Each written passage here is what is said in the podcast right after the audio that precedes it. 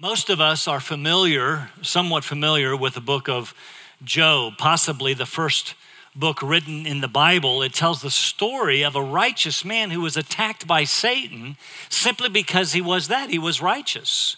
One day, Satan uh, uh, accused God actually of buying Job's devotion. The, the only reason, reason Job lives for you is because you're so good to him. You're paying him off. You're buying his worship. Take away all that good stuff and he'll curse you. Now, don't miss that the accusation was actually against God. So God said, Do whatever you want, only preserve his life. So, first, Job lost all that people that he had his family, his children, his grandchildren, his wealth, all that he owned. Then he lost his, his own health and his own reputation. You see, his friends begin to accuse him. It's obvious that the reason that you're suffering so is because of, of some hidden sin in your life. Repent and everything will be okay. You see, his friends held the widely accepted view at that time and actually today called the retributive principle. The retributive principle. Do good and God will bless you. Do evil and you'll pay for it. Is that true? Maybe. Now, while a sinner, Job knew he had done nothing so egregious as to earn this kind of suffering.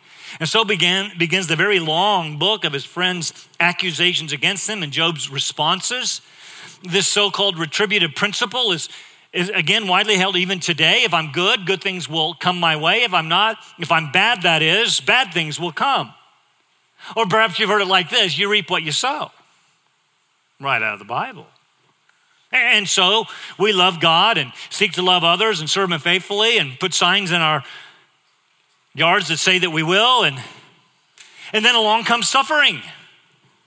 So maybe, just maybe, we will find in our study of First Peter, suffering comes not necessarily because we've done something wrong, but maybe because we've done something right.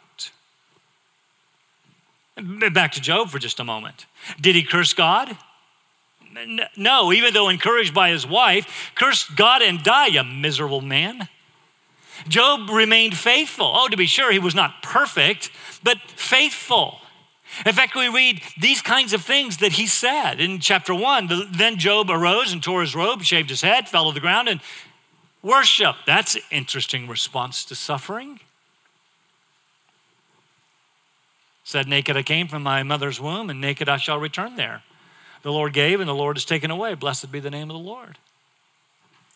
Chapter 2, in response to his wife, shall we indeed accept um, good things from God and not accept adversity? Um, a few chapters later, chapter 13, though he that is God, though he slay me, I will hope in him. Do whatever you want, God. I'm still going to trust you. Job's attitude, again, not perfect, is one we should pursue. In the midst of suffering and trial and pain and sorrow and loss, though I suffer, blessed be the name of the Lord. I will accept all things as from his good hand, and I will hope in him.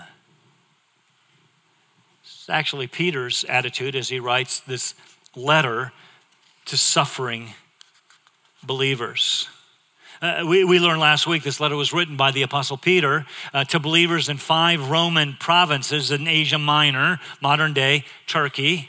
These were struggling believers, suffering, note, for their faith. Peter started by reminding them who they were chosen by God the Father.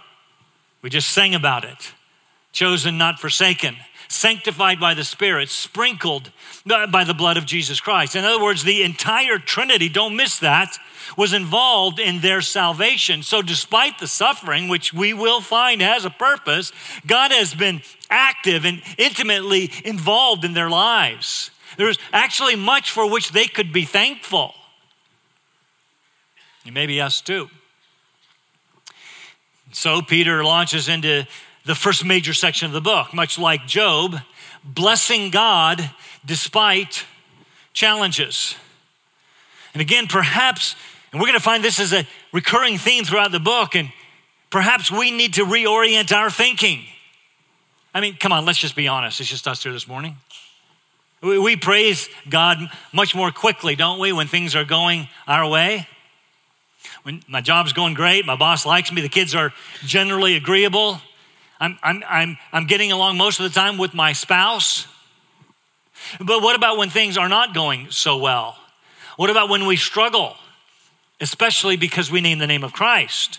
My spouse doesn't like me much because of my faith. 1 Peter chapter 3. My boss mistreats me because of Jesus. 1 Peter chapter 2. What then? Perhaps, perhaps if we started with praise, remembering all that God has indeed already done for us, while our circumstances, to be clear, while our circumstances may not change, our attitudes might. I'm reminded of Paul's letter to the Philippians. It's, it's one of the so called prison epistles. I understand our ladies are studying in the women's Bible study. His letters written while he was in prison in Rome for his faith. Interestingly, the theme of that particular letter is joy, finding joy in the midst of difficult circumstances, you know, like imprisonment, when we remember all that God has done for us. Paul was facing possible execution, martyrdom, and in fact, he eventually does experience that. And he writes some rather incredible words, chapter one For to me to live is Christ, to die is gain. I'm hard pressed from both directions. What two directions, living or dying? Are you kid? Nope. Having a desire to die, to depart and be with Christ, for that is very much better. Is that the way we face death? That'd be something, wouldn't it? In the midst of all the pain, all the sorrow, the loss, suffering. In the end, I get Christ. A few verses later, verse 29 For to you it has been granted. Uh, it, that means a grace gift. God's given you a gift. Here it is. For Christ's sake, not only to believe in him, but also to suffer for his sake. Chapter 4 Rejoice in the Lord always. Again, I will say, rejoice from prison End of chapter four, end of the letter. I have learned to be content in whatever circumstances I am. Really? I can find joyful contentment no matter what my current circumstances are? You bet. How was he able to do it? How did he begin his letter? Grace to you and peace from God our Father and the Lord Jesus Christ. I thank my God. There it is in all my remembrance of you, always offering prayer with joy in my prayer for you all in view of your participation in the gospel from the first day until now. The gospel brought him joy, for I am confident of this. Don't miss this. I'm confident of this very thing that he who began a good work in you will perfect it until the day of Christ Jesus. God is going to stay at work in my life until Jesus comes. Hallelujah. That's something to be thankful for. This is good news. A great way to start a letter from prison. So, also, Peter, writing to suffering believers, breaks out into praise. In this first section of the letter, he reminds them of this great salvation that they have. Having been reminded of that, we got to put up with about anything. Great salvation, having identified himself as the writer, the readers in Asia Minor, and reminding them of who they are, chosen by God. I am who you say I am chosen by God. He breaks into a single sentence of praise that extends from verse 3 all the way through verse 12. Now, you can be thankful right now that we're not going to try and cover all of that, or we would be here all day. Verse 3 to 12 is one sentence in the Greek. They were not so much concerned about run on sentences. Peter is so overcome with praising God, he can't help himself. He just keeps on writing and forgets to put a period. Let's read the one sentence, remembering to whom he's writing, suffering, struggling believers. 1 Peter chapter 1, verse 3.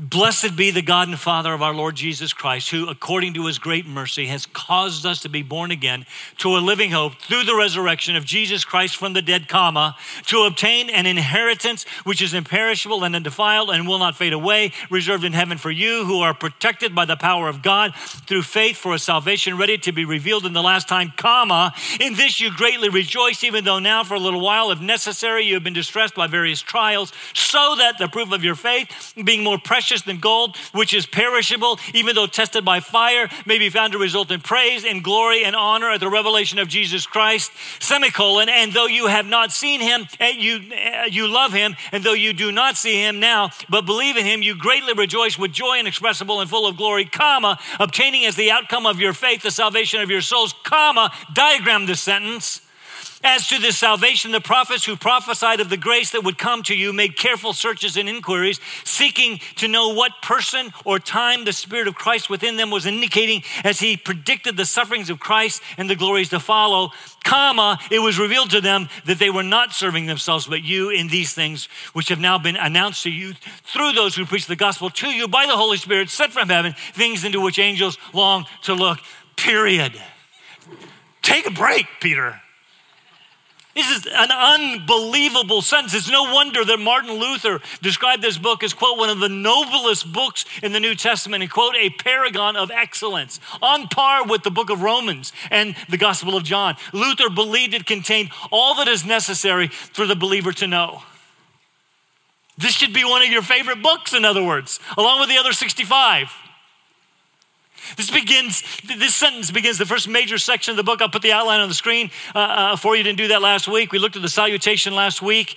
The, the, the salvation to be revealed, the salvation that we have, but not in its fullness, to be revealed, all the way through middle of chapter two, the salvation in society. As a, as a result of us being redeemed people, how does it impact how we live in society, especially when they oppose us? In fact, salvation and suffering.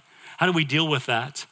And then we'll get to the closing. This sentence begins, that, again, that first major section, and it is a reminder of the greatness of our salvation. It is glorious, centered, by the way, on the work of Jesus Christ. The sentence itself can be divided nicely into three parts praise for salvation, which is all we'll get to today, suffering in the midst of salvation, and then prophet, the prophecy of this great salvation. Peter starts with Blessed be the God and Father of our Lord Jesus Christ. This would have been quite familiar to many of his readers, especially Jewish readers. You see, understand this is important. The Jewish day began with a prayer called the 18 benedictions each beginning with blessed be God or blessed be you, O Lord. And they did that three times a day, 54 times in one day. They would start a, a, sentence with the word blessed be God. How do you think that might change our outlook? If we remembered 54 times a day that God has blessed us richly. Peter adds the Christian context to that phrase Blessed be the God and Father of our Lord Jesus Christ. Again, Jesus is central. Name is mentioned four times in the first three verses, seven times in those first 12 verses. He's central, you see. And when we think of the word blessed, we normally think of giving or receiving something. You blessed us with your gift. We're so blessed to have received that. Let's bless them by doing something, giving something. Further, the Old Testament, uh, and it's caught up in the book of Hebrews, makes clear, biblically speaking, blessing comes from the greater to the lesser. The lesser is blessed by the greater. And so we'll see all over that God blesses his people. But here, Peter says, Blessed be God. How can this be? How can we, the lesser, bless God? That used to, in fact, that phrase used to bug me. When I would hear pastors, for example, let's bless God, you know, clap your hands. I was always like, we can't bless God. And then came that popular Matt Redman song, song Bless the Lord, O my soul uh, right out of the Bible. Blew my theory. What do we do with that? You need to understand that the word blessing carries two different ideas in the scripture that of blessing another by giving, the greater blesses the lesser, but the word also means to give praise. In fact, if you have the NIV in your lap, Praise be to the God and Father of our Lord Jesus Christ, is how they translate it. The word is literally eulogetos, from which we get our word eulogy. That's why I bring that out, from which we get our word eulogy, which literally means good words. So to praise God is to give him good words of which he is infinitely worthy. Give him, when we praise God, when we bless God more specifically, we give him good words because he's worthy of it. Peter says, Blessed be the God and Father of our Lord Jesus Christ. Usually in the Old Testament, one just said, under those benedictions, Blessed be God. But Peter adds to that the God and Father of Jesus. Now, when we think of the fatherhood of God, we normally think of it in one of three ways. Uh, he is the, it is true that he is the father of all in the sense that he is the source of all. The verse of the Bible that says that is also more true that he is the father of those who have become his children through the work of Christ. So, in that sense, it is not true that we are all God's children. Not, not, not really. We are all, only those who have been born into his family can rightly call him father, which we'll talk about in just a moment. But there's a third way, and it's the most special sense, and that is the way in which God is the father of the Son. Father of the Son. This is an eternal relationship. The Father eternally begetting the Son from eternity past to eternity future. We remember, for example, the times that, that, like at his baptism and at the transfiguration, that God said from heaven, This, and by implication, and this, and this only is my beloved Son. There is no other. We also remember the time that the Jews wanted to kill Jesus when he called God his Father. Now, now, why would they want to do that? Because in, in New Testament, Old Testament, New Testament time, it was common to speak of God as our Father. You did that occasionally, not very often, but occasionally. But you never spoke of God as my Father. That was much too intimate. And it said something further. And the Jews recognized that. And they wanted to kill him because by calling God his Father, he was making himself equal to God. Right? Right.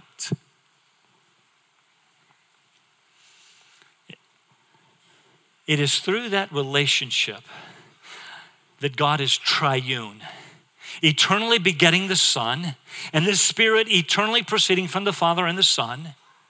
It is through that relationship that God eh, through this Trinitarian relationship that God is totally self existent, self sufficient, and self dependent. We call it the attribute of aseity. He doesn't need anything because he is fully satisfied in that Trinitarian relationship. He has all that he, if I can use this word, all that he needs, all of his needs are met in that relationship. To be clear, this means that God did not create us out of a sense of need. He did not create us because he needed us. He did so out of a sense of love to share his eternal glory and relationship with us so that we could glorify God and enjoy him forever. He needs nothing. He is totally self dependent through this Trinitarian relationship.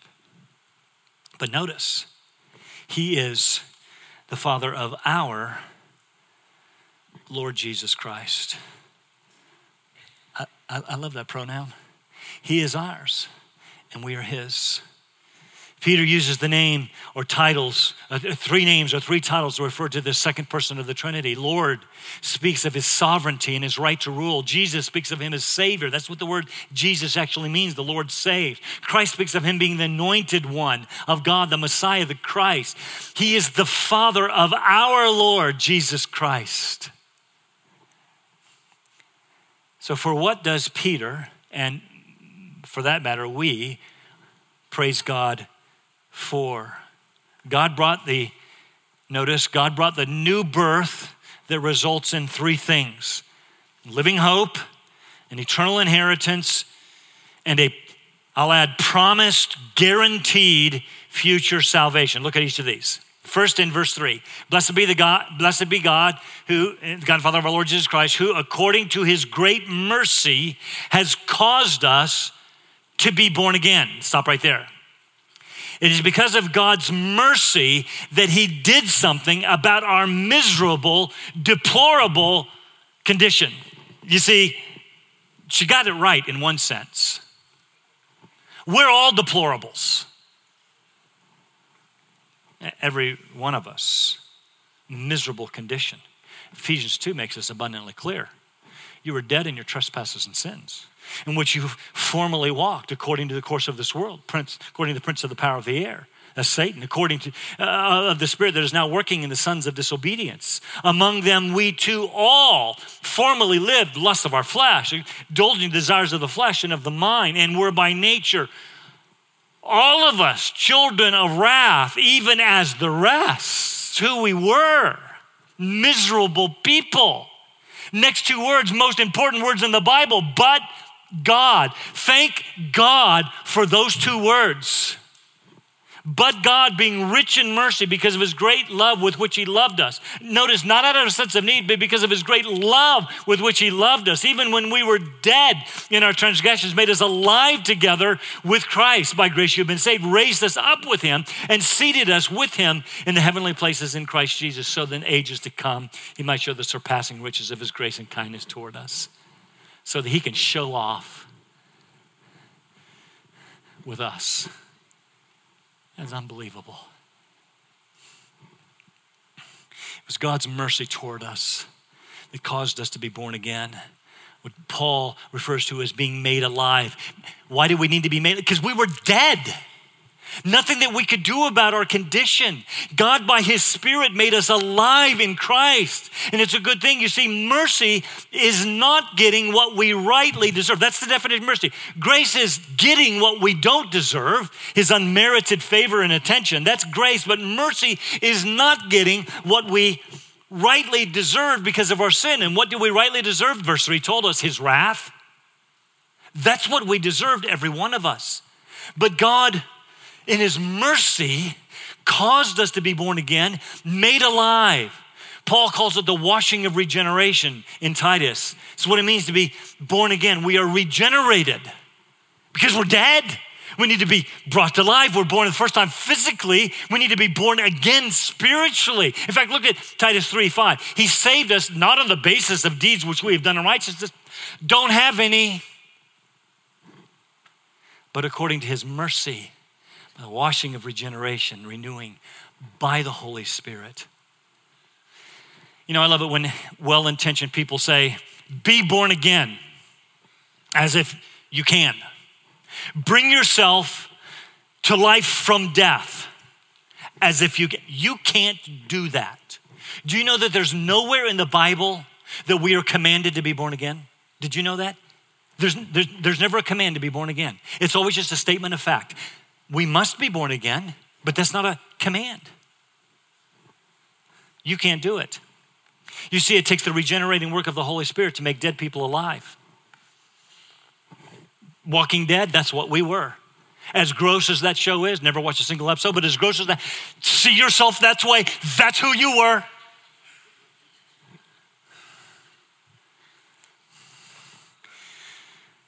He did that for us. That's a good reason to bless or praise God.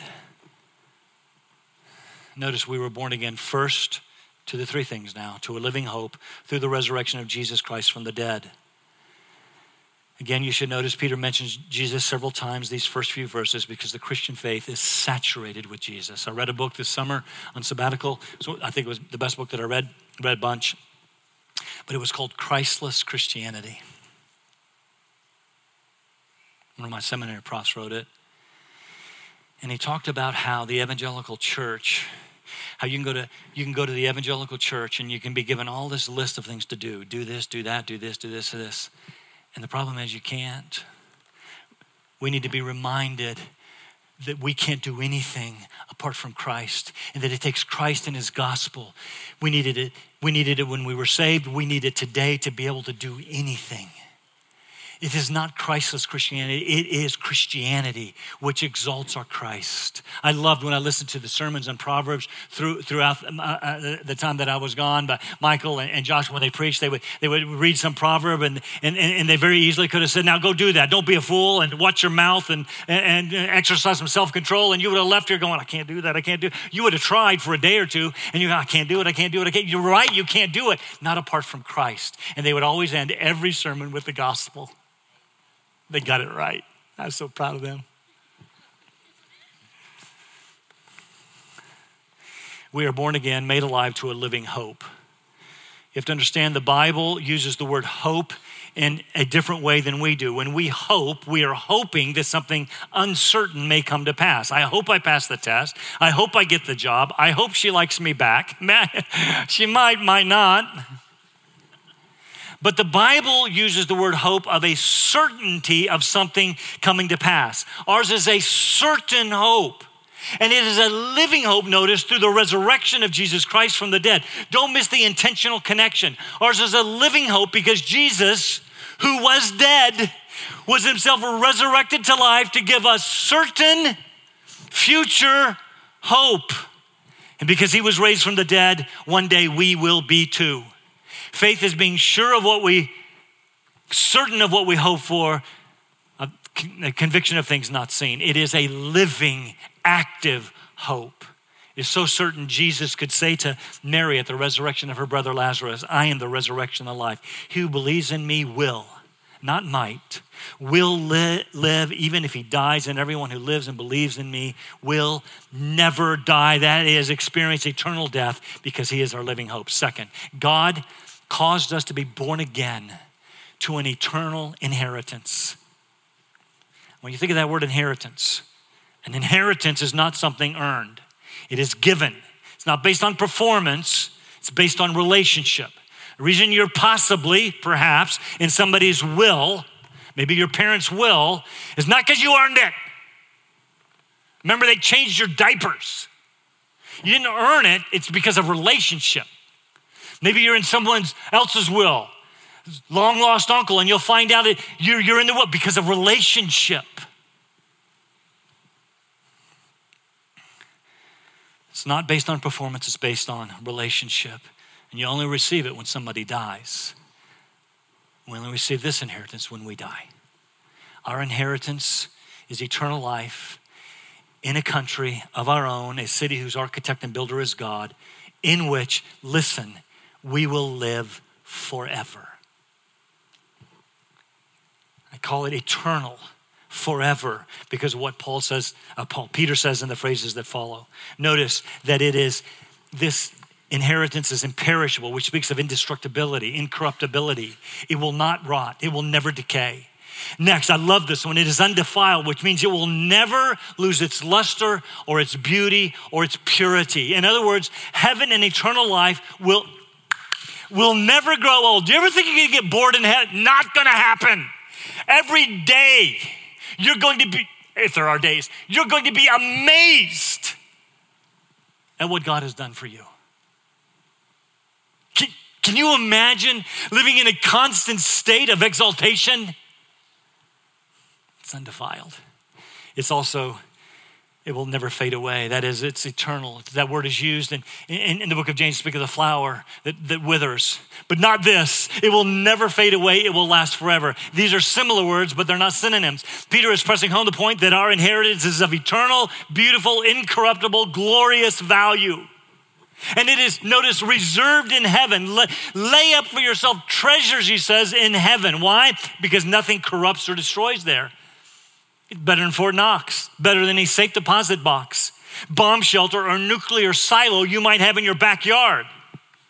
Do you think this would have been important to, to these suffering believers? What is he saying? They can take your land, they can take your stuff, they can take your reputation, they can even take your life, but they can never touch your inheritance. It is assured. Third and finally, verse 5 God has promised a future salvation yet to be revealed. It's guaranteed because it's protected by the power of God through faith. It's kind of interesting. We see both aspects there. God's work is to preserve and protect us by his unlimited, omnipotent power. Ours is simply to continue to exercise faith. Take a note, write this down. The faith that brings suffering is the faith that will see you through the suffering.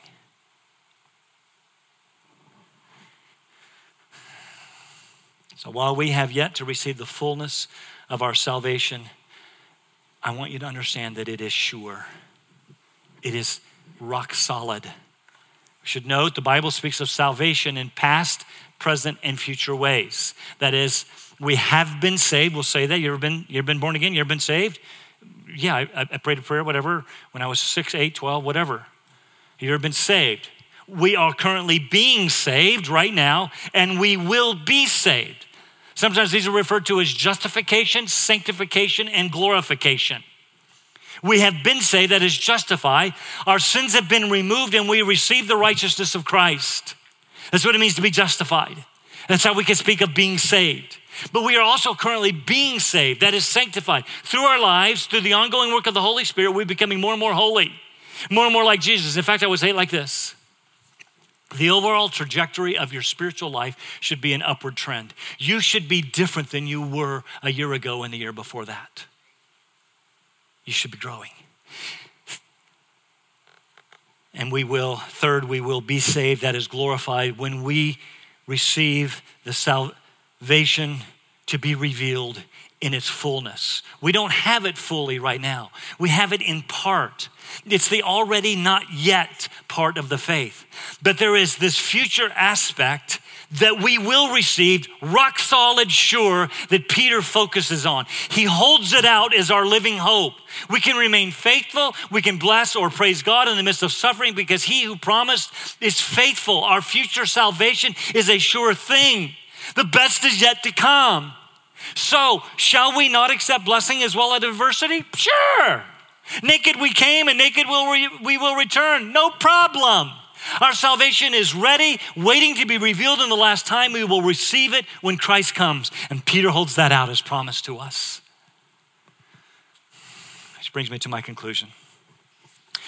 Let's go back to Job and that thing called the retributive principle do good, get good, do evil, get evil you sow what you reap. Is that true? Is that a biblical principle? Yes. That's right out of the book of Galatians. In fact, it started in the Garden of Eden. In the day that you eat of the tree of the knowledge of good and evil is the very day that you die, spiritually and thus ultimately physically and eternally. And, and so, since then, every one of us born dead in trespasses and sin. The truth is, we're all born evil. I know that the question is asked every once in a while why do bad things happen to good people? Stupid question. It's the opposite. Why do good things happen to bad people?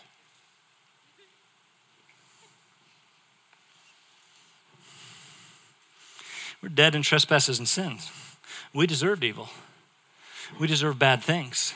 That's the principle in action. But the good news the incredibly unbelievable, almost unspeakable good news is that in mercy, God loved us and sent his son to take our place, to bear our sins in his perfect, sinless body and life on the cross. To be clear, Jesus had no sin. He had no pollution. He had no guilt. He took our sin. He took our guilt our shame. It, he took it. And so the retributive principle is there in play because of God's great love for us. He took pity on us, and according to his great mercy, he poured out his wrath. What we deserved, his wrath, he poured out on his son. Make sure you understand it. Justice was met at the cross. It's called the substitutionary atonement. He died in our place. And by simple faith in Jesus Christ, you can be saved, justified. You can have sins removed.